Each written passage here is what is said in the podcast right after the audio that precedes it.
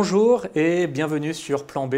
Je reçois à nouveau Arthur Keller qui finalement a eu un rendez-vous annulé et qui nous fait l'honneur de rester une petite demi-heure de plus. Merci beaucoup Arthur. Non, je t'en prie. Non, mais tant mieux parce qu'il m'est venu plein de questions suite à notre euh, précédent échange qui en fait date d'il y a une dizaine de minutes. Euh, vous pouvez, je le rappelle, euh, suivre l'ensemble de nos articles et de nos interviews sur www.planb.info avec un S à plan, puisque nous sommes ouverts à une multiplicité de, plans B. Euh, non, Arthur, là, ce dont nous, allons parler, les questions qui me sont venues, c'est alors d'abord celle des low-tech, sur laquelle tu es assez actif. La question de la complexité. Est-ce que la complexité d'un système est plutôt gage de résilience ou plutôt facteur de vulnérabilité? Euh, on en a parlé précédemment, mais réconcilier la transition écologique euh, et la sobriété d'une part avec la résilience euh, d'autre part, il y a parfois des éléments qui se confrontent, mais comment réconcilier les deux? Et puis on conclura sur, bah, je pense, une série de propositions sur bah, qu'est-ce qu'il faudrait idéalement faire, qu'est-ce qui ne se produira pas, et du coup, qu'est-ce qui va se passer et qu'est-ce qu'il faudrait faire à défaut d'un monde idéal. Est-ce que tu veux parler de ton implication dans le domaine des low-tech, sur lequel tu travailles avec un certain nombre de partenaires et en quoi est-ce que les low-tech vont contribuer à la résilience? Oui, alors, ok, euh, effectivement c'est un sujet que je trouve très intéressant et sur lequel je suis, euh, on va dire, acteur d'une certaine manière, en tout cas penseur, peut-être plus qu'acteur, depuis quelques années. Euh, il y a surtout, il faut peut-être tordre le cou, déjà avant de commencer, là encore, à certains lieux communs, sur les low-tech. Les low-tech, ce n'est pas les no-tech, d'accord? C'est pas du bricolage. Ça peut l'être, dans certains cas, pourquoi pas. Même des fois des bricolages euh, assez géniaux, des bricolages d'ingénieurs, on va dire des bricolages plus plus, avancés, ça peut l'être. Évidemment, euh, je, vous renvoie vers les, travaux que je trouve vraiment super du Low Tech Lab à, ce sujet, où vraiment ils font des choses super. On a reçu Quentin Mathéus euh, lors d'un épisode précédent qui nous a brossé un large paysage de la démarche Low Tech avec des exemples de, bah, de technologies on va dire low tech. Quoi. Donc, euh, est-ce qu'on peut définir ce que c'est? Donc, basse technologie, c'est quoi? C'est sobre, c'est facile à démonter et à assembler. Alors, alors, alors, mais, non, mais oui, si tu veux, mais justement, là, dessus il y, a aussi un enjeu de définition, mm. euh, de, de, mémoire. Ce que met en avant, et ce ne sont pas les seuls, le, Low Tech Lab, c'est que ce sont des, euh, des technologies qui sont utiles, accessibles et durables. Mm-hmm. Je crois que ce sont les trois dimensions. Bon, et, moi j'ai une approche légèrement différente qui, je pense, englobe la leur. C'est-à-dire c'est pas du tout, euh, pas du tout opposé hein, ou incompatible, au contraire, mais j'ai une approche où je rajoute plus, d'autres dimensions. ce, que, ce, que, je propose éventuellement, c'est que tu as, euh, tu, pourrais mettre une, une image. Euh, il y a une infographie que j'ai que j'ai co-créée, co-conçue qui est en fait la synthèse de tous mes travaux là-dessus, mais que j'ai co-conçu avec Émilien Bournigal, mhm. voilà, qui est un, jeune homme euh, qui, a créé euh, Low Tech Nation. Un jeune homme plein d'énergie et qui euh, donne de la pêche. Ouais, c'est ça, voilà. Il est, vraiment bien, il est très investi, il est bien dans sa tête aussi, enfin, c'est quelqu'un qui est, bien, construit, bien, construit. Bon bref, passons. Et, lui et moi, on a travaillé cet été, on a discuté comme ça, et on a, on a pondu, on a conçu et réalisé une infographie des low-tech de vraiment des critères qui définissent, selon nous, ce que c'est que tech Alors tu verras, il y a, ben justement, on est plein, en plein dedans, il y a trois en fait, il y a trois dimensions majeures, et ensuite chacune a trois sous-parties, mais les trois dimensions majeures sont la durabilité au sens écologique du terme, la résilience au sens euh, des systèmes, résilience collective, résilience systémique. Euh, les deux, et ce n'est pas les mêmes, une fois de plus, c'est l'un et l'autre. Et la troisième, c'est la transformation Bon, je crois qu'on a écrit transformation culturelle, mais en réalité, elle est systémique, la transformation systémique, qui passe par la culture. Voilà. Et c'est vraiment à ces trois niveaux que les low-tech euh, peuvent, peuvent changer les choses. Les low-tech, il y a donc différentes acceptions du terme. Il y a une acception qui peut être finalement pas du tout dénuée de technologie, mais qui est le le juste dosage technologique. Nous, on a, on a mis, c'est pas un mot qu'on a inventé, c'est un mot qu'utilise aussi notamment euh, Philippe Biwix, je ne sais pas si c'est lui qui l'a inventé, qui est le mot techno-discernement, mm. qui, nous, semble être un mot qui synthétise bien. Donc on a mis sur notre infographie que tu vas afficher, qui est peut-être en ce moment même à l'écran, je ne sais pas, qui, qui, qui est, qui est low-tech, l'art du techno-discernement. Voilà. Et, à cet endroit-là, donc il y, a, différentes dimensions, mais je vous laisse regarder l'infographie. Euh, ce que je peux dire en tout cas, c'est qu'effectivement, il y a une approche euh, bricolage plus, plus, plus. Hein, c'est pas du tout négatif dans, ma façon de parler. Merci. En tout cas, c'est du, travail manuel, on va dire, derrière. Et il y a une approche qui, euh, s'adresse je dirais, à, tous les innovateurs, qui s'adresse aux ingénieurs et avec un, fort potentiel, et un fort besoin, un fort enjeu de recherche et développement derrière, sur comment justement on arrive à concilier toutes ces dimensions-là de la low-tech notamment la dimension écologique et la dimension résilience. Donc il y a, ces, deux choses-là. Euh, bon, alors sur les low-tech, je, peux vous renvoyer aussi, parce que c'est pareil, je pourrais parler trois heures, mais si ça vous intéresse, allez lire à la source plutôt que je, redise les choses de manière improvisée. Là. Allez lire à la source. Un travail qui, à mon sens, est peut-être un des meilleurs travaux qui existent sur la question. Je ne dis pas ça parce que j'y ai participé, évidemment, euh, qui est la note sur les low-tech de la fabrique écologique. Mhm. si vous faites la fabrique écologique, low-tech, note, euh, vous trouverez, voilà. C'est relativement succinct. En une vingtaine de pages, on dit, euh, on répond un peu aux questions que tu poses. c'est quoi les low-tech Mais qu'est-ce que ce ne sont pas les low-tech Qu'est-ce que peuvent les low-tech Pourquoi on a besoin des low-tech Comment on peut développer les low-tech Etc. Et notamment, il y a juste une chose qui, le, pour nous qui, est intéressante et utile à, à, décorréler, c'est la, low-tech, c'est-à-dire ce, ce techno-discernement, euh, avec l'innovation frugale. Mm-hmm. Souvent, les gens pensent que c'est pareil. Mais ce n'est pas pareil du tout. Voilà, c'est pas pareil du tout, même s'il y a quelques points communs. Mais la finalité est totalement différente. La finalité de l'innovation frugale, c'est une finalité business qui consiste globalement à trouver euh, des, des, dispositifs ou des objets, enfin fabriquer des choses qui consomment peu, qui sont frugaux et qui sont low cost et qui permettent, en se recentrant sur des besoins essentiels euh, et sur des fonctionnalités de base, qui permettent de vendre des choses moins chères et d'ouvrir des segments de marché pour des gens qui n'ont pas, beaucoup de moyens ou pour des pays pauvres. Voilà.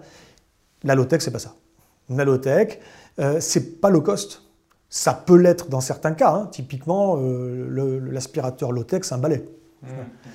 Mais dans d'autres cas de figure, ce n'est pas le cas. Dans d'autres cas de figure, comme je disais, gros enjeu derrière de recherche et développement, de trouver des optimums et de faire de la gestion de compromis entre différents paramètres avec de l'optimisation multicritères. C'est très très complexe et donc ça demande beaucoup de R&D et donc ça peut être cher en fait. Mmh. Donc il y a différentes façons d'aborder les low-tech. C'est pour ça que je ne dis pas personnellement la low-tech, mais bien les low-tech. Et, euh, mais c'est voilà, extrêmement important pour ceux qui ne connaissent pas bien, qui voudraient se, se, lancer dedans. Allez-y, lisez, lisez la note et puis regardez le schéma. Oui, euh, tout à fait. Et puis ça va faire euh, effectivement appel à l'inventivité de chacun et euh, c'est susceptible de recréer du sens aussi pour les ingénieurs, comme tu le cites. Tout à fait. avec même une, autre conception systémique des choses, c'est-à-dire c'est pas juste un appareil, c'est ça s'inscrit dans, un, dans une démarche et un système plus global et cohérent finalement. Oui, parce que effectivement, tu as raison, le mot cohérent est extrêmement important. Aujourd'hui, ce que je vois, c'est qu'il y a pas mal de gens qui travaillent sur différents sujets, et dans leur domaine, dans leur secteur, dans leur silo, ils font des choses qui peuvent être intéressantes.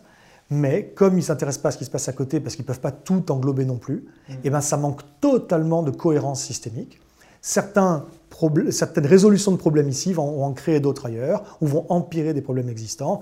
Aujourd'hui, on a des problèmes, et tu le sais, parce que tu, as publié là-dessus, il me semble récemment, mais sur le fait que euh, dans un certain nombre de stratégies qui existent pour s'attaquer à la problématique climatique, ont des impacts majeurs sur la biodiversité, ou en termes de pollution, ou à d'autres niveaux, sociaux ou autres. Oui, exactement. Euh, oui, une des technologies pour euh, la capture du carbone qui est en fait un espèce de comeback des agrocarburants, sauf que cette fois-ci, au moment de convertir euh, la biomasse en énergie, bah, on capture le carbone et on l'enfouit sous le sol.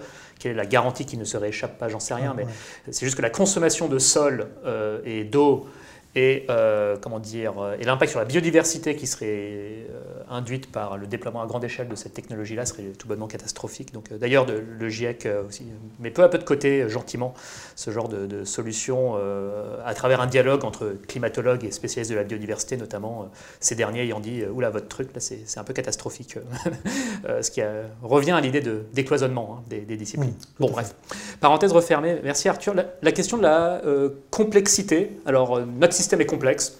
Il y a une rupture d'approvisionnement en semi-conducteurs qui en soi sont une technologie complexe. Ça provoque tout un tas de remous, euh, d'effets en cascade dans l'industrie automobile et bien d'autres.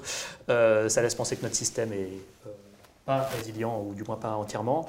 En même temps, la complexité bah, est quand même euh, aussi gage de. Enfin, peut être facteur de résilience. Bon, je pense par, exemple, sans, Internet, le confinement aurait été beaucoup plus euh, difficile. Je, ne sais même pas si on aurait confiné s'il n'y avait pas euh, Internet. Bon, bah, voilà, ça a permis de mettre en place des aides en très peu de temps. Et puis, il y a aussi la complexité des réseaux d'acteurs. Donc, comment est-ce qu'on peut détricoter. Enfin, faire un peu le tri dans tout ça. Quand est-ce que la complexité est plutôt facteur de résilience et quand est-ce qu'elle est plutôt facteur de vulnérabilité Oui. Alors, je peux répondre en partie au moins à cette, à cette question, en partie parce que c'est complexe et que du coup il y a certainement des dimensions qui m'échappent et, ou sur lesquelles j'ai pas encore planché. Euh, des choses très intéressantes dans ce que tu as dit. Certaines formes de complexité, Internet en l'occurrence, ont pu peut-être permettre d'organiser une résilience dans un contexte de crise. C'est un peu bizarre, euh, c'est pas évident à penser en, amont, hein, on s'en rend bien compte. Mais en aval, on peut le constater. Et en fait, la complexité en elle-même. Alors déjà, complexité, c'est quoi hein? Complexité d'un système, ça veut dire qu'il y a une grande variété et un grand nombre, donc le nombre et la variété, les deux, d'acteurs ou d'éléments en interaction dans ce système, et qu'il y a une grande euh, quantité et une grande variété de types de règles d'interaction entre les acteurs dans ce système. C'est très théorique, mais globalement, c'est ça, au sens de la dynamique des systèmes, ou de la modélisation des systèmes, c'est ça qu'on appelle la complexité. Et donc, la complexité, on est dans un monde, bah, évidemment, qui est ultra complexe. Cette complexité rend-elle plus ou moins résiliente? Eh bien, les deux, et ça dépend. Voilà, ça dépend. Typiquement, euh, imaginons que euh, parce qu'il y a beaucoup de complexité, il y a beaucoup d'acteurs, et donc quelqu'un qui a besoin pour fonctionner d'une certaine ressource en entrée va avoir une multiplicité, une pluralité de fournisseurs. Bon, mais ça, ça te rend plus résilient. S'il y en a un qui a un problème, il te reste les autres. Quoi. Mais maintenant, le problème, c'est que des fois, c'est le contraire.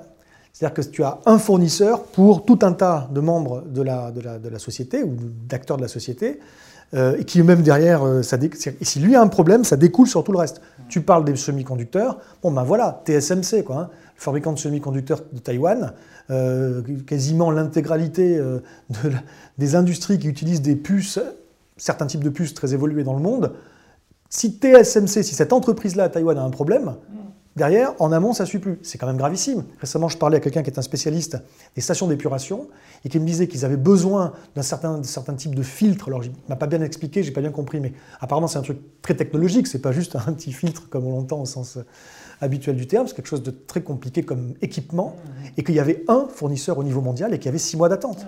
Et que si eux, ils avaient un problème là, et que si eux, ils n'arrivaient pas à récupérer une pièce avant six mois, ils étaient vraiment dans, problématique. Donc, c'est devenu complexe d'avoir de l'eau en fait. C'est de l'eau potable, en tout cas de l'eau potable. Oui, oui, c'est devenu complexe même pour les besoins de base, euh, manger, boire, c'est devenu, euh, ça met en jeu des technologies complexes. Tout à fait. La complexité de certains systèmes font aussi qu'on est dépendant de tout un tas de choses et qu'il suffit qu'il y en ait un, le maillon faible de la chaîne, qui se, qui se grippe pour que l'ensemble de la chaîne ne fonctionne plus. Prenons un exemple. Je, donne des formations sur la résilience alimentaire notamment. Bon ben, en résilience alimentaire, euh, notre système alimentaire, notre système agroalimentaire, est, est, dépendant de quoi? Il est dépendant de multitudes d'intrants. Les intrants phytosanitaires, dont les engrais qu'on ne sait pas fabriquer nous-mêmes. Ils sont fabriqués à partir de euh, phosphore notamment, euh, et d'azote aussi, mais voilà, et surtout de phosphore et de potassium qui viennent d'ailleurs. Euh, nous sommes dépendants de semences. Les semences, aujourd'hui c'est en train d'un peu d'évoluer sur ce plan, mais enfin, c'est pas encore ça. Pour l'instant, les semences, il faut les acheter à des semenciers essentiellement. S'il y a un problème à ce niveau-là, voilà. Sont, sont dépendants de pétrole, de la graine jusqu'à la fourchette, pétrole à tous les niveaux de la chaîne. Du pétrole, en France, pour prendre un exemple, on a beau être un pays extrêmement agricole, tout notre système alimentaire dépend directement du pétrole. On n'en produit que 1% du pétrole que l'on consomme en France. Mmh. Donc tout dépend de notre capacité à importer ce pétrole. Donc il faut qu'il y en ait, il faut qu'il ne soit pas trop cher, il faut qu'il n'y ait pas trop de concurrence sur le pétrole, il faut qu'on puisse l'avoir, il faut que patati patata. Euh, c'est un équilibre qu'on ne maîtrise pas. Euh, on est dépendant euh, de subventions. On est perfusé aux subventions de la PAC parce que grande quantité de nos activités agricoles ne sont pas du tout rentables s'il n'y a pas ces subventions pour compenser, parce qu'on est en concurrence avec des gens qui, dans d'autres pays notamment, qui n'ont pas du tout les mêmes contraintes et les mêmes niveaux de vie, donc c'est beaucoup moins cher de produire là-bas, etc. Et comme le pétrole ne coûte rien encore, ça coûte moins cher de faire venir de l'autre bout du monde certaines choses que de les produire ici. On est dépendant d'une main-d'œuvre hyper spécialisée, saisonnière, étrangère, à bas coût. On ne pourrait pas faire la même chose en France. On pourrait, mais ça demanderait combien de temps? Que les gens se reforment et qu'ils veuillent bien le faire, etc. Et enfin, on est dépendant pour la mécanisation, tout un tas de machines agricoles qu'on n'a pas fabriquées nous-mêmes, qui sont souvent étrangères, qui elles-mêmes, de temps en temps, pour être maintenues, demandent des pièces de rechange qu'on ne sait pas faire nous-mêmes, fabriquer nous-mêmes, des logiciels propriétaires sur lesquels on n'a pas le contrôle, etc. etc. Je pourrais continuer la liste, hein. mais globalement, notre production alimentaire en France est n'est pas du tout résiliente. Pas du tout. Un, complément, c'est vrai que le prix du gaz euh, explose, donc le prix des engrais de synthèse euh, explose, euh, parce que bah, le gaz par vaporéformage permet de produire de l'hydrogène qui entre, qui entre dans le, bah, le procédé Haber-Bosch de fixation de l'azote, donc qui sert à fabriquer des engrais azotés. bon, après, c'est pas en France où tout à coup les, prix dans les supermarchés vont, vont exploser, mais c'est d'autres pays vulnérables qui pourraient voir malheureusement dans les prochains mois des, des chocs bah, sur les prix des, des, céréales par, par effet de chaîne c'est déjà le cas. Hein. C'est déjà, le cas. Ça monte, ça monte terriblement. En un an, ça a pris, je crois, un tiers. Les, hmm les, vivres de base et denrées de base ont augmenté en moyenne de 1 tiers, 33% entre septembre 2020 et septembre 2021 au niveau mondial. Non, on, voit bien les, cercles vicieux après. Euh, dans quelle mesure est-ce que la complexité, inversement, peut être euh, bah, dire, facteur de résilience euh, bah, Donc, alors, attends, donc, juste pour, pour dire qu'aujourd'hui, effectivement, non, mais facteur de résilience, c'est ce que je te dis. Facteur de résilience, c'est typiquement, tu as une multiplicité d'acteurs qui sont interconnectés. Si, un chemin, en fait, on peut relier les différents les, différents euh, éléments du système par des graphes, hein, par, des, par, des, itinéraires. Voilà, et si on peut aller d'un point A à un point B par une multitude de moyens, bon, mais si ça se casse la gueule à un endroit, tu, as un plan B, un plan C, un plan D, ça, c'est une forme de, résilience qui peut découler d'une certaine forme de complexité. Mais aujourd'hui, ce n'est, à mon sens, pas du tout le cas. C'est-à-dire qu'il faut bien considérer que la complexité qu'on a atteinte, parce qu'elle n'est pas conçue pour être résiliente, ben elle ne l'est pas. Mmh. Et Qu'est-ce que je peux dire? Je peux dire déjà qu'il y a une interconnexion des acteurs. Une interconnexion, une interconnectivité, on pourrait dire une interdépendance des acteurs. Il y a, une rapidité des flux euh, qui doivent être essentiellement un flux tendu parce qu'on a éliminé les stocks. On a des, territoires qui sont hyper spécialisés. Ça, c'est la simple application d'une théorie en économie qui s'appelle la théorie de l'avantage comparatif de David Ricardo. Les, euh, les territoires étant en concurrence les uns avec les autres, chacun a eu intérêt à se focaliser, à se spécialiser sur quelques types de production. Moi, je suis bordelais à l'origine. Bon, ben Bordeaux, voilà, c'est le vin. Donc, ils produisent beaucoup. C'est une terre très agricole, mais ils produisent quasiment que du vin. Donc, ça nourrit pas son homme. Donc, il faut importer d'ailleurs. Et c'est ça le problème, c'est qu'on se retrouve avec euh, les aides des grandes aires urbaines où la majorité, quand je dis la majorité, c'est 98% de ce qui est consommé sur le, territoire est importé et 98% ou 97 de ce qui est produit est exporté. Donc c'est totalement fou. Ça, ça n'est possible que tant qu'il y a du pétrole à foison, pas trop cher, et que les, transports ne coûtent rien. Donc on a ce système qui est, comme cela, qui n'est pas du tout optimisé, si ce n'est sur le plan purement économique. Il a été optimisé pour, pour être économiquement performant, mais pas pour être résilient. On a des goulets d'étranglement dans le système. Typiquement, euh, si vous regardez un petit peu les, les choke points, comme disent les Anglais, on a certains point de passage au niveau mondial où ça risque de craquer. Et si ça craque, ça va être en amont pour les approvisionnements d'un certain nombre de choses terrible. Le détroit d'Ormuz pour le pétrole, le détroit de Malacca pour le pétrole et pour les denrées, notamment les, céréales, et d'autres détroits. On a vu ce qui se passe quand le détroit de Suez est bloqué. Panama, etc. Des points de passage comme ça, il n'y en a pas tant que ça au niveau mondial. Et s'il y en a un où il y a un véritable problème à cet endroit-là, ça bloque le, trafic mondial. C'est pas comme si les navires pouvaient contourner. Hein. Ça bloque, tout doit passer par là parce que les infrastructures sont, bon, bref, pour le chargement, le déchargement, etc. Qu'est-ce que je peux dire aussi euh, On a un système où tu as euh, une probabilité, on a, comment dire, c'est ce qu'on appelle en, dynamique, en modélisation des systèmes, on, appelle ça une criticalité auto-organisée. Désolé, c'est un gros mot, mais globalement, on a un système qui s'organise autour d'attracteurs. Les attracteurs, ce sont des points du système où il y a des choses qui sont concentrées. Ça peut être des gens, des villes par exemple, ou des deltas vivriers où il y a beaucoup de gens. Ça peut être des moyens de transport qui euh, convergent là, ça peut être de, l'énergie et de la matière, ça peut être de l'information, ça peut être des capitaux, ça peut être du pouvoir, les institutions à certains endroits. Il y a des attracteurs dans le système où les choses s'organisent autour de ces attracteurs. Et le problème, c'est que ben, y a aussi de grandes probabilités pour que s'il arrive un gros problème, ça arrive au niveau d'un de ces attracteurs, au niveau d'un de, de, ces points névralgiques du système. Et là, si ça se produit, alors on peut avoir une contagion par contagion dans le système entier. Donc nos systèmes tels qu'ils sont construits sont euh, extrêmement susceptibles de, de, comment dire, que si un choc important se produise, il se propage dans une grande partie du système. Il y a une étude, par exemple, euh, il y a quelques années de ça, je ne sais plus l'année exacte, qui a montré qu'aux États-Unis, sur le système électrique américain, hmm.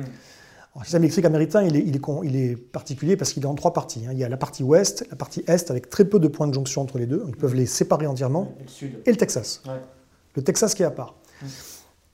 Et, euh, mais globalement, euh, sur, sur, l'ensemble du réseau, donc sur les trois réunis, il suffirait que quelqu'un de bien informé fasse sauter neuf transformateurs, pour que l'intégralité du réseau soit durablement out.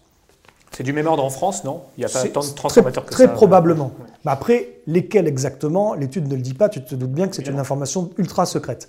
Mais, mais globalement, euh, voilà, c'est quelque chose qui a été dit devant le Congrès américain, etc. Donc on se retrouve, je termine un peu, avec cette interconnectivité, cette, inter- cette interdépendance, cette vivacité, cette rapidité des flux, flux tendus, etc.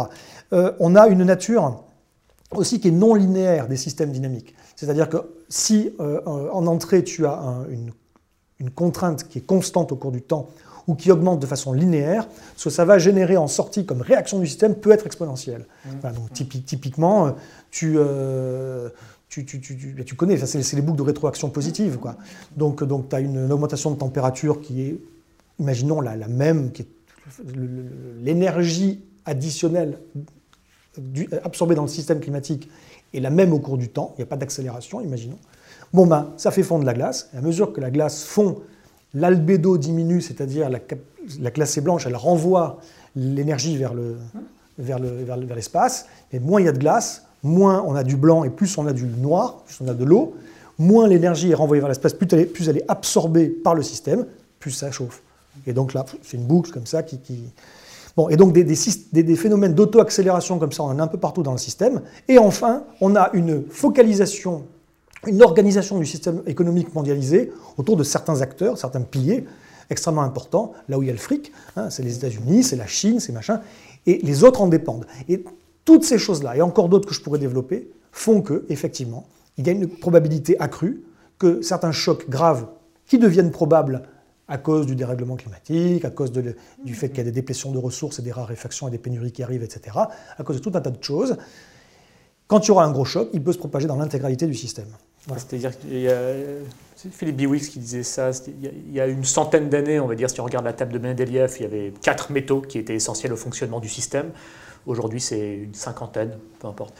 Euh, mais Oh, vraiment. euh, Ah, essentiel, peut-être essentiel, Essentiel. je en tout cas, vraiment critique, c'est-à-dire il y a quelque Ouais. part dans le- ce système très interconnecté où parfois ça peut être des métaux euh, consommés en très petite quantité. hein, euh, je sais pas, le, le rhodium, j'entendais dont le prix a explosé récemment. Euh, bon, après, moi, j'imagine pas forcément des points de rupture, mais éventuellement des, bah, des goulets d'étranglement qui engendrent des crises et après quoi il faut se transformer, etc. Moins bah, le fait qu'il y a un des 50 éléments qui vient à manquer et tout fait patatras, mais bon, en tout cas, ça peut. Je suis pas devin. Euh, super, non, mais euh, très, clair sur ces questions de euh, complexité. Si on passe à la question de la réconcilier la transition écologique et la résilience, sachant que, alors une fois que tu exposes tout ça, d'ailleurs on peut dire, oh mon Dieu, panique, tout ça est très fragile, il vaut mieux se barrer du système et créer autre chose à, côté. Lors de l'émission précédente, tu as parlé des villes denses qui sont à certains égards pas résilients, euh, peut-être à certains égards si, parce qu'on mutualise les besoins énergétiques, donc euh, plutôt qu'à ce que tout le monde soit dispersé, ben, on, réduit les besoins par personne de transport et de chauffage, euh, par exemple. Donc bon, bah, ça, nécessite moins d'énergie que si chacun était dispersé. Mais à d'autres égards, les villes denses sont effectivement pas, résilientes. J'entends par là qu'elles ne sont pas assez autonomes, peut-être. Alors, est-ce que tu, peux clarifier ça et justement comment on se sort de tout ça euh, Peut-être pour gagner en autonomie sans non plus être en autarcie, pour euh, quand même euh, que bon, euh, on puisse continuer à vivre en ville. Parce que est-ce pour autant résilient que chacun vive à la campagne aussi? J'en sais rien. J'ai d'ailleurs pas mal de doutes à ce sujet-là. Quel est ton, le chemin que tu verrais là-dessus? Sujet du bac, allez-y, vous avez 4 heures. là, c'est chaud. Écoute, j'ai quelques éléments de réponse à partager avec vous. En fait, on ne part pas ex nihilo. Si on partait ex nihilo, s'il n'y avait rien de construit, je te dis comment moi je pense qu'il aurait fallu construire le système. Donc ce qu'il faudrait faire dans l'i- dans l'idéal, c'est avoir effectivement, une- enfin organiser un exode urbain euh, qui fait que les très grandes agglomérations euh, se réduiraient et que l'on densifierait la population avec le moins d'artificialisation possible. Donc ça implique également de développer un habitat participatif et collaboratif et, et collectif, je voulais dire. Euh, en tout cas, de, de redensifier des villes petites et moyennes. Euh, qui ont des quartiers entiers abandonnés. Qui aujourd'hui, voilà, il faudrait les revitaliser aussi, ça pourrait fonctionner, mais bon, peut-être qu'il faut voir encore un peu plus que ça. Et d'avoir plutôt un réseau, vu la population actuelle, hein, de la redispatcher euh, avec des, centres euh, urbains à taille humaine malgré tout, de quelques dizaines de milliers de personnes, 100 000 max. Voilà. Ça, entre, entre n'importe quoi entre 10 000 et, 70, 80 000, je ne sais pas si on peut aller jusqu'à 100 000 pour être vraiment résilient, ça commence à être compliqué. En tout cas, il y a une taille critique et il y a une notion d'échelle. Il y a des gens, des fois, qui ont compris euh, ah, résilience, important, risque systémique, machin. Ils n'ont maîtrisent pas forcément tout, mais ils ont compris l'essentiel et ils se disent on va faire de la résilience, on va devenir résilient. Et il y en a qui même disent on va devenir autonome, qui développent l'autonomie. Euh, survivaliste ou pas, hein, il y a tout un tas de, façons de faire. Mais globalement, je ne dis pas que c'est pas bien, allez-y, faites-le, vous apprendrez plein de choses, mais c'est pas ça qu'il faut à la société. Donc euh, les gens n'atteindront pas une résilience individuelle ou micro-collective à quelques-uns, euh, parce que la résilience, c'est c'est un travail énorme et c'est un nombre de compétences incroyable. Et donc imaginons qu'on se retrouve quelque part avec l'équipe fabuleuse euh, qui a euh, en quelques personnes euh, réuni toutes les compétences possibles imaginables. Les gens, ils savent tout faire, tout fabriquer, tout réparer, tout, tout, tout, tout. Ils savent tout. Imaginons ça. Eh bien, c'est formidable.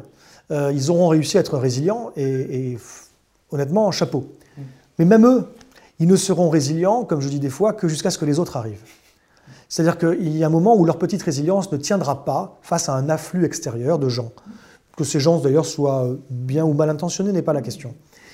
Euh, et, le fait est que pour pouvoir accueillir des afflux, des influx intérieurs, extérieurs, pardon, pour pouvoir gérer ensemble des problèmes qui vont, qui vont descente énergétique et matérielle, changement de régime climatique, etc. C'est des gros problèmes qui arrivent. Pour pouvoir les gérer dans toutes leurs dimensions, pour il faut atteindre une certaine masse critique. Et là, je dirais que cette masse critique, c'est grand minimum 5000, euh, et puis maximum, comme j'ai dit, quelques dizaines de milliers. Bon. Et au-delà de ça, eh ben, ce n'est pas non plus trop résilient, parce qu'au-delà de ça, on est tellement nombreux sur un espace réduit qu'on ne peut absolument plus vivre avec les ressources du territoire. On est obligé donc de faire venir de plus loin, et on se rend de nouveau hétéronome, c'est-à-dire non autonome, on se rend dépendant de chaînes d'approvisionnement qu'on ne maîtrise pas. Et donc, on est plus résilient vis-à-vis de ces chaînes d'approvisionnement-là. Que se passe-t-il si elles s'arrêtent? Que se passe-t-il si les fonctions métaboliques du système s'arrêtent? Par exemple, la gestion des déchets, le fait qu'en entrée, certes, il y a de l'énergie et de la bouffe et d'autres choses qui arrivent, mais aussi que ça repart dans l'autre sens euh, et que ça a été traité entre-temps. Qu'est-ce qui se passe? Ben Là, les villes sont plus vivables. Donc, ce qu'il faudrait faire dans l'idéal, c'est réduire certaines grandes villes, faire grossir d'autres centres urbains intermédiaires, entre tout ça, créer des réseaux, notamment par le ferroviaire, peut-être par le tram-train, peut-être par d'autres types de mobilité collective efficaces, les bus, les bus, certains types de bus, très efficaces, même plus que le train, hein, dans certains cas. Donc certains bus le plus écolo possible, on va dire, allez, on schématise. Et on pourrait arriver, et puis, et puis le, transport fluvial aussi, le transport côtier, euh, etc. Avec tout ça, on pourrait y arriver. Tu comprends bien que euh, c'est compliqué. L'aménagement du territoire, il est déjà. Euh, l'évolution. Mais est-ce que une succession de crises énergétiques et une descente matérielle et énergétique qu'on voit ici, plus ou moins inéluctable, alors à quelle vitesse, à quelle échéance, bon, bref, euh, c'est peut-être même pas la question, on n'est pas devin, mais est-ce que cette descente ne va pas justement inciter à tout ça, à tous ces aménagements-là, parce que bon, on ne réagit jamais mieux que dos au mur. Euh, les idées sont là, mais on n'a pas le coup de pied aux fesses nécessaire pour les implémenter. Je ne suis pas d'accord avec, avec, une chose que tu as dite. Euh, on réagit mieux que dos au mur. Non, on réagit dos au mur. On réagit, mais on réagit, mais on réagit pas bien. Non, on réagit pas forcément bien. Euh, si c'est pas préparé, on réagit pas bien. Hmm. Dans la panique, si jamais justement on n'a pas anticipé et si l'alternative si si n'est pas déjà là, au, au moins là, hmm. au moins le substrat, au moins les germes, voilà, sur lesquels on peut s'appuyer pour construire. Si ça, ça n'existe pas, ah ben, dans la panique, on fait n'importe quoi. Mmh, mmh. Et on, s'imagine, parce qu'on a une haute idée de nous-mêmes, qu'on est intelligent, et que nous, on a des sociétés euh, riches, et que donc il y a beaucoup de gabegie, beaucoup de gaspillage, et que si on manque d'énergie matérielle, il y a plein de choses entre guillemets inutiles sur lesquelles on peut rogner sans s'effondrer, hein, bien évidemment. c'est pas faux quand même. Non, mais est-ce qu'on est obligé d'avoir des SUV Est-ce qu'on peut pas rapidement euh, transformer le parc de véhicules. bon, je te parle, je te parle de quelque chose qui de réduire le gaspillage alimentaire. En... Ah oui. C'est pas quelque chose de rapide. On est dans une crise, hein, dans une crise où ah, il y a une espèce de panique qui s'installe parce qu'il faut faire quelque chose. Oui, d'accord. Et on ne dispose pas de 10 ans ou de 20 ans. Dans, ce contexte-là, euh, c'est très compliqué d'imaginer d'un seul coup un changement de paradigme qui serait vertueux. Hmm. Hmm. Euh, en fait, même si effectivement sur le papier nous pourrions rationaliser tout ça et évidemment avec euh, à cœur l'intérêt général, parce qu'on sait très bien que tous nos dirigeants ont à cœur l'intérêt général, bien évidemment, y compris les dirigeants économiques hein, des grandes entreprises, c'est vraiment l'intérêt général qui les motive. Donc parce que nous sommes axés comme ça, orientés vers l'intérêt général, eh bien nous allons, oui, rogner sur le, sur le, sur le secondaire ou sur l'inutile, et puis nous mmh. allons maintenir l'essentiel. Mmh. Ben non, c'est pas vrai. La réalité, c'est qu'on fera n'importe quoi, hein, que les gens voudront euh, maintenir à tout prix leurs leur privilèges, et que les rapports de force vont, mmh. à un certain nombre d'égards, se consolider plutôt que de se remettre en question, et que nous aurons dans une même société, mais aussi entre pays, encore plus que ça n'est déjà le cas, nous aurons ceux qui manquent de tout, tandis que d'autres ont du superflu à foison. Voilà, nous aurons les deux et on n'aura pas optimisé, on, aura, on leur a fait un peu, mais pas, pas autant qu'on aurait pu le faire.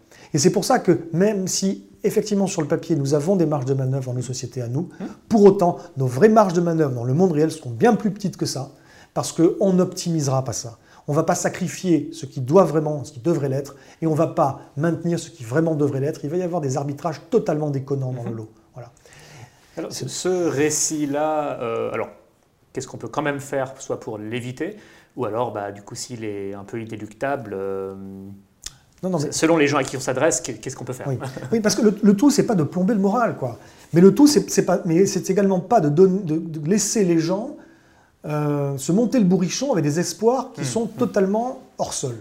Des choses espérer des choses qui ne se produiront pas. Donc, il faut être objectif. Moi, on me reproche des fois d'être un peu sombre. C'est pas vrai. La raison pour laquelle ça donne cette impression, c'est parce que mon métier, c'est les risques. Mon métier, c'est pas de faire un portrait détaillé de tout ce qui va mal et de tout ce qui va bien dans la société. mon portrait, c'est de dire attention là, attention là, attention là. Et ces risques-là, c'est ça aussi que les gens ne comprennent pas, ne s'équilibrent pas parce qu'il y a des choses qui vont bien. Il y a des gens qui disent Oh, ils nous emmerdent avec leurs histoires qui nous plombent le moral. À côté de ça, il y a ça et ça et ça qui va bien ou qui va mieux. So what? Et alors? Et alors Est-ce que ça, compense? Est-ce que c'est parce que quelque part ça s'améliore que le risque en question n'est plus valable? Donc il faut s'intéresser et s'attaquer au risque. Donc il faut avoir ça en tête. Maintenant, on peut faire tout un tas de choses. Là, je suis embêté parce que je ne sais pas l'heure qu'il est, mais là, tu me demandes, tu me poses une question. On a une dizaine de minutes. Ouais.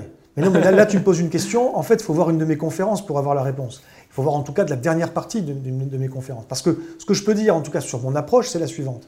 C'est que euh, j'ai rarement en fait, il y a deux types de réponses. Deux types de réponses. D'une part, il y a des, réponses et des propositions de nature politique. Au niveau politique, il y a des choses qui pourraient être faites. D'accord?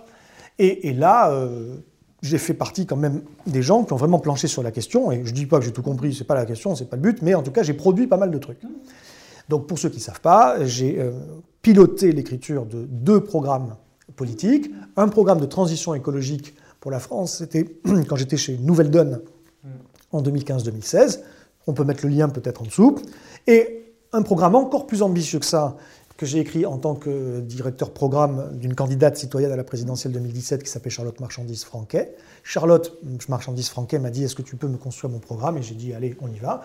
On a fait une interview ensemble hein, où tu faisais ces 12 propositions, c'était en plein confinement euh, d'ailleurs. 10, 12, je sais plus. Oui, oui. Euh, mais en tout cas, on va mettre le lien pour euh, reparcourir les propositions. Si, tu veux, mais enfin 12 ou 10, bon, là on parle d'un travail de ce que je dis de 400 pages, des propositions, il y en a plusieurs milliers. Bien sûr. Le fait est qu'elles ne sont pas forcément toutes essentielles, et c'est pas non plus parce qu'il y a 400 pages que ça en fait la qualité, mais par contre, la qualité, je, je le dis, avec, je suis droit dans mes bottes quand je le dis, la qualité la valeur ajoutée unique, je pense, en tout cas en 2017, de ce travail, c'est qu'il est systémiquement cohérent.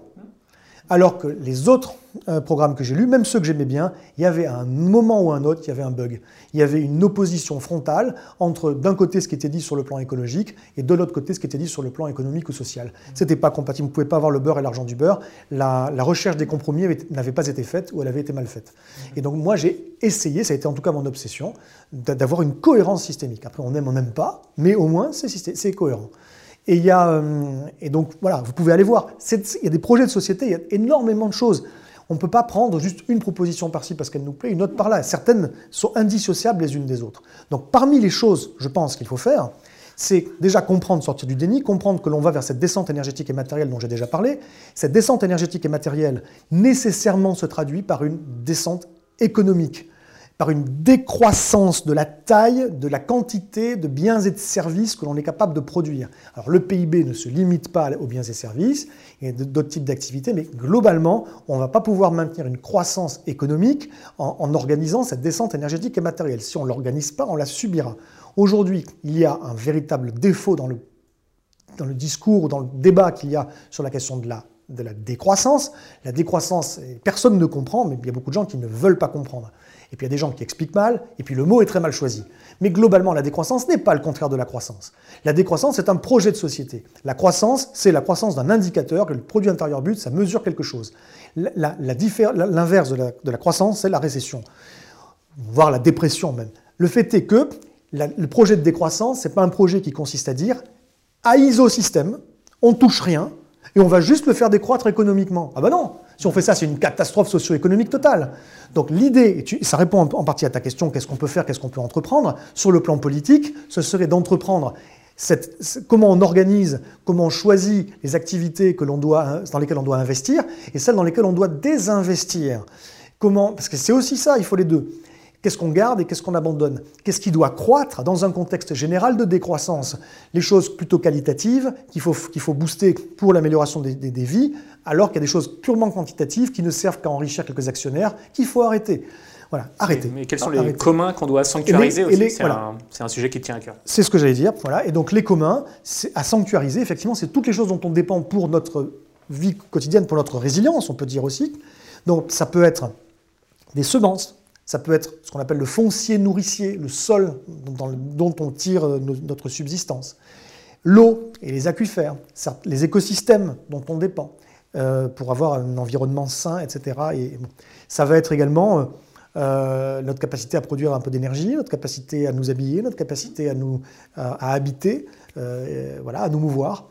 Et il y a un certain nombre de choses qui, relèvent effectivement des communs. Et ces communs, quand on dit, quand je dis qu'il faut les sanctuariser, c'est-à-dire qu'il faut arrêter de les laisser, euh, de, les, de, les, offrir à la spéculation financière et aux mécanismes de marché. Voilà, il faut arrêter ça, parce que c'est fou. Parce que c'est malade de laisser une terre vivrière être achetée par un investisseur qui est à l'autre bout du monde et qui va en faire ce qu'il veut et l'artificialiser s'il veut, alors qu'elle est majeure pour notre avenir ici localement. Je parle du point de vue de la France, mais c'est pareil évidemment d'autres points de vue. Ah il y a une, un mouvement de concentration des terres agricoles entre de moins en moins de mains. Enfin, de, Bien les, sûr. les chiffres sont affolants. Je sais pas quoi, c'est 1% de, des propriétaires qui ont la main sur 80% des terres. Enfin, ça, on peut aller voir les statistiques exactes, mais euh, Bill Gates, pour ne citer que lui, est le premier propriétaire foncier des États-Unis. Je sais, j'ai vu ça récemment. Euh, plein, plein, de choses comme ça, des mouvements euh, qui n'augurent rien de bon. Non, voilà, ça n'augure rien de bon. Donc il faut protéger ces choses-là. Et moi, j'aime bien des, propositions qui sont de l'ordre de euh, comment tu assures aux gens le minimum vital pour qu'ils puissent, pour qu'ils puissent subsister de manière décente. Pas vivre sur un grand pied, hein, mais juste de manière décente.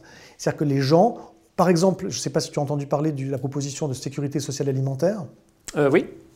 Donc Pour, les gens, pour les gens qui ne connaissent pas, de la même manière que sur la sécurité sociale médicale, il y a un certain nombre d'actes médicaux, on y va et c'est pris en charge. Des fois, il faut avancer la somme, mais c'est remboursé, totalement ou partiellement. Voilà, il y a des actes qui sont remboursés, des, produits qui sont remboursés. Et là, ce serait pareil. Il y aurait des denrées, des vivres de base qui seraient prises en charge jusqu'à évidemment un certain, une certaine quantité. On ne pourrait pas non plus en avoir des millions de tonnes. Hein. Il s'agit d'acheter ce dont on a besoin. Mais à côté de ça, on pourrait imaginer que les premiers litres d'eau sont gratuits, que les premiers kilowattheures d'électricité sont gratuits, que les premiers kilomètres parcourus, les premiers, euh, je sais pas, mégabits de données qu'on peut, euh, auxquels on peut avoir accès sont des choses qui sont gratuites. Après, si tu consommes plus que ça, bah, tu payes normalement. Si tu consommes beaucoup, tu payes cher.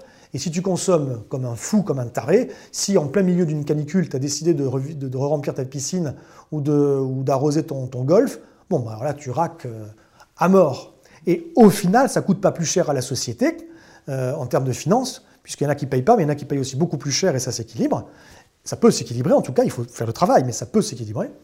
Euh, et ça coûte surtout beaucoup moins cher par les impacts négatifs que ça aurait. À partir du moment où les gens ils savent que quoi qu'il arrive, on a mis en place de la résilience, on a mis en place des communs qui sont sanctuarisés, une sécurité sociale alimentaire, cet accès, notamment aller voir la, proposition qui s'appelle la dotation inconditionnelle d'autonomie. C'est un petit peu la même idée. Ce genre de choses-là, euh, un, revenu universel, euh, un partage du temps de travail peut-être, etc. Quand on a fait tout ça, franchement, les gens ne sont plus dans une incertitude et dans une fragilité existentielle permanente. Et à partir de là, je ne dis pas que la question du pouvoir d'achat s'évapore, mais en tout cas, elle devient beaucoup moins prégnante. Ça ne n'est plus la priorité absolue de tout le monde. Les gens savent que de toute façon, à la base, ils, peuvent, subsister. Et après, du coup, ils n'ont plus besoin non plus d'aller travailler le premier travail qui vient, le truc de merde, euh, un travail qui les rend pas heureux, qui les fatigue, qui n'a pas de sens, qui n'a aucun sens, juste parce qu'il faut payer des factures et acheter à bouffer. Derrière, s'il y a ce que je suis en train de dire, ça change également un petit peu les rapports de force. On peut imaginer que les entreprises, mais si elles veulent avoir des employés, il faut qu'elles fassent en sorte que les jobs, jobs soient correctement rémunérés, qu'ils soient dignes et qu'ils fassent du sens. Mmh. Et déjà, ça, ça change tout, c'est basculant. Mais c'est précisément parce que ça change tout, que c'est basculant et que les rapports de force sont modifiés, que ça n'arrivera sans doute pas. Mmh. Voilà, mais ça n'empêche pas de pousser pour ça. Donc moi, en tout cas, ce que je dis, c'est qu'au niveau politique, il y a tout ça. Je ne vais pas développer plus, je dis juste qu'il y a une autre façon de voir les choses qui est au niveau personnel, au niveau personnel, euh, des fois, il y a des gens qui disent voilà la liste de tout ce qu'on peut faire, et souvent, dans cette liste, il n'y a que les choses qu'on peut faire en tant que consommateur. Mmh. Consommer moins de viande, euh, se déplacer moins en voiture, ça c'est aussi bon, c'est une question d'usage, mais c'est aussi une question de consommation. Euh, se, voyager moins, faire, voilà, je sais pas, couper l'électricité, machin, mais c'est surtout une question de, de consommation. Alors oui, ok, effectivement, chacun de nous a le pouvoir d'améliorer, de rendre plus durable ses consommations, et j'encourage tout le monde à le faire. Euh, je sais très bien par contre que tout le monde ne va pas être dans l'héroïsme, pour reprendre un terme du Shift Project, c'est-à-dire faire tout, absolument tout bien comme il faut, plus manger de viande, plus jamais prendre l'avion, faire euh, zéro déchet, euh, ne plus acheter de fringues neuves, ne plus... Bon, je sais très bien qu'il y a des gens qui ne vont pas faire tout ça, il y en a quelques-uns, mais la plupart ce n'est pas le cas. Mais surtout, là où on a notre plus grand pouvoir, c'est en tant que citoyen, pas en tant que consommateur. Donc, c'est à nous de nous mobiliser pour que le système change d'une part, et pour qu'un autre système se crée d'autre part. C'est pas l'un ou l'autre, c'est l'un et l'autre. Le système, aujourd'hui tel qu'il existe, il est délétère à plein d'égards, et notamment il est extrêmement destructeur, notamment aussi des écosystèmes. Bon, donc il y a certaines choses qu'il faut arrêter. Il ne s'arrêtera pas de lui-même. On ne peut pas imaginer que quelqu'un qui a une entreprise qui en fait pollue à mort et qui n'est pas particulièrement utile au bien-être euh, général, que, que ce patron dise oh, franchement, c'est pas top ce que je fais, je vais arrêter. Puis je vais licencier tous mes, employés. Non. On n'imagine pas non plus qu'un leader si éclairé et bienveillant soit-il, puisse dire bon, vous là, vos activités, vos entreprises, je suis désolé, c'est pas assez utile pour l'intérêt général, vous polluez trop, donc vous n'avez plus le droit d'exister. On n'imagine pas un truc pareil se faire. Donc, comme ça n'arrivera pas par le haut, prenons les choses en main. Les choses en main, un, en essayant de faire évoluer ce qui peut évoluer, en stoppant, en bloquant par tous les moyens possibles ce qui doit s'arrêter. Il y a des choses qui doivent s'arrêter. Des destructions terribles, et là, ça peut se faire en jouant de l'intérieur du système ou de l'extérieur du système, à différents niveaux de radicalité. Des radicalités euh, soft, on va dire, des radicalités hard. Ça peut aller jusqu'à des résistances, voire des sabotages, de l'intérieur ou de l'extérieur. Tout doit se développer, se déployer en même temps. Et à côté on voit d'ailleurs des gens de, de niveaux de radicalité différents parfois se confronter, euh, s'affronter, ce qui est alors que de mon point de vue ils sont plutôt complémentaires euh, et tout ça tire dans le même sens. C'est pas juste de ton point de vue, c'est que, que si on lit un petit peu des travaux sur la sociologie des mouvements sociaux, c'est que c'est quand même une des grandes leçons qu'on peut en tirer. Des fois, tu vois des gens qui te disent le monde n'a changé que parce qu'il y avait eu quelques radicaux qui ont fait ceci. Souvent, tu entends l'exact contraire. Le monde n'a changé que parce que les gens n'étaient pas trop radicaux. Parce qu'un grand changement, forcément, c'est uniquement si beaucoup de gens suivent le mouvement. Or, tout le monde ne peut pas être radical. Donc, pour qu'il y ait beaucoup de gens qui suivent, il ne faut pas être trop radical. Mais en fait, c'est faux. En fait, c'est faux. le fait est que à chaque fois qu'il y a eu un grand changement, un, pas à chaque fois, mais la plupart du temps, quand il y a eu un grand changement, c'est venu du bas, c'est venu des gens et pas du haut. Les, gens là-haut ont suivi la plupart du temps.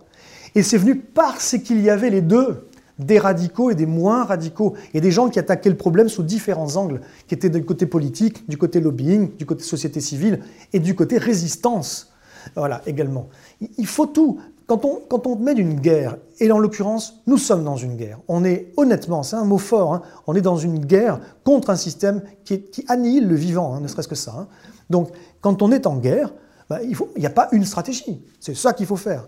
Non, on a différentes troupes qui avancent différemment, et puis il y a peut-être des espions, et puis il y a des gens qui travaillent au niveau diplomatique, et puis il y a ceci, puis il y a cela, et puis les ça se joue à différents niveaux. Les radicaux, et les non-radicaux notamment, doivent apprendre à accepter de travailler avec des gens qui ne sont pas tout à fait comme eux. Ils doivent comprendre que c'est ensemble, effectivement, qu'on est complémentaires et qu'on peut faire avancer Schmilblick. Forcément ensemble. Voilà. Une dernière chose que je veux dire, je parle beaucoup, donc je vais m'arrêter après ça, mais une chose que, je veux, parce que j'ai envie de caser plein de choses là, et puis je sais que le temps est compté, mais une chose que je veux dire, c'est la fenêtre d'Overton. Voilà, c'est pas moi, c'est pas moi qui invente ce concept. Tu connais.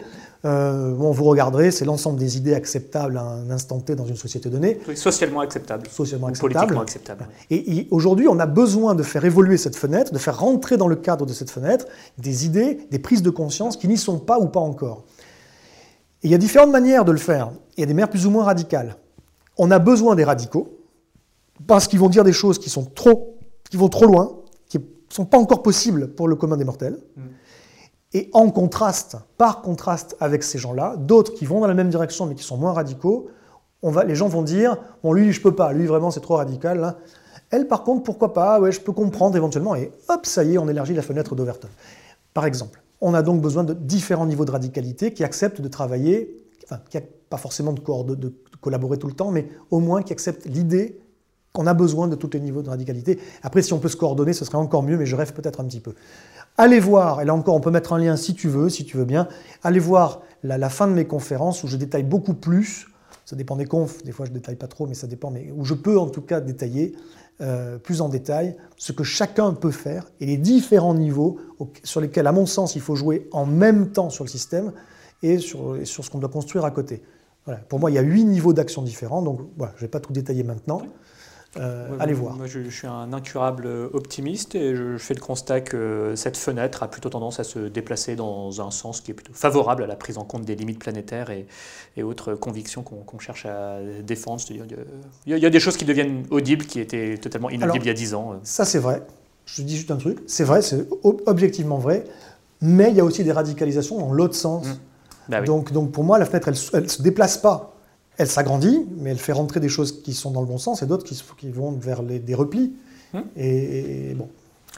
Mais euh, en tout cas, euh, merci beaucoup euh, Arthur, et je tiens aussi à saluer le fait que sur toutes ces questions de jouer son rôle en tant que citoyen, jouer son rôle en tant que consommateur, sans entrer dans le, tous les détails, mais tu montres l'exemple, et, c'est un exemple qui personnellement m'inspire et en inspire d'autres décisions. Euh, merci beaucoup d'avoir voulu, euh, d'avoir bien passé plus de temps avec nous. Je te laisse euh, reprendre un verre d'eau, re-respirer. et puis à vous, je dis à la prochaine fois. Au revoir.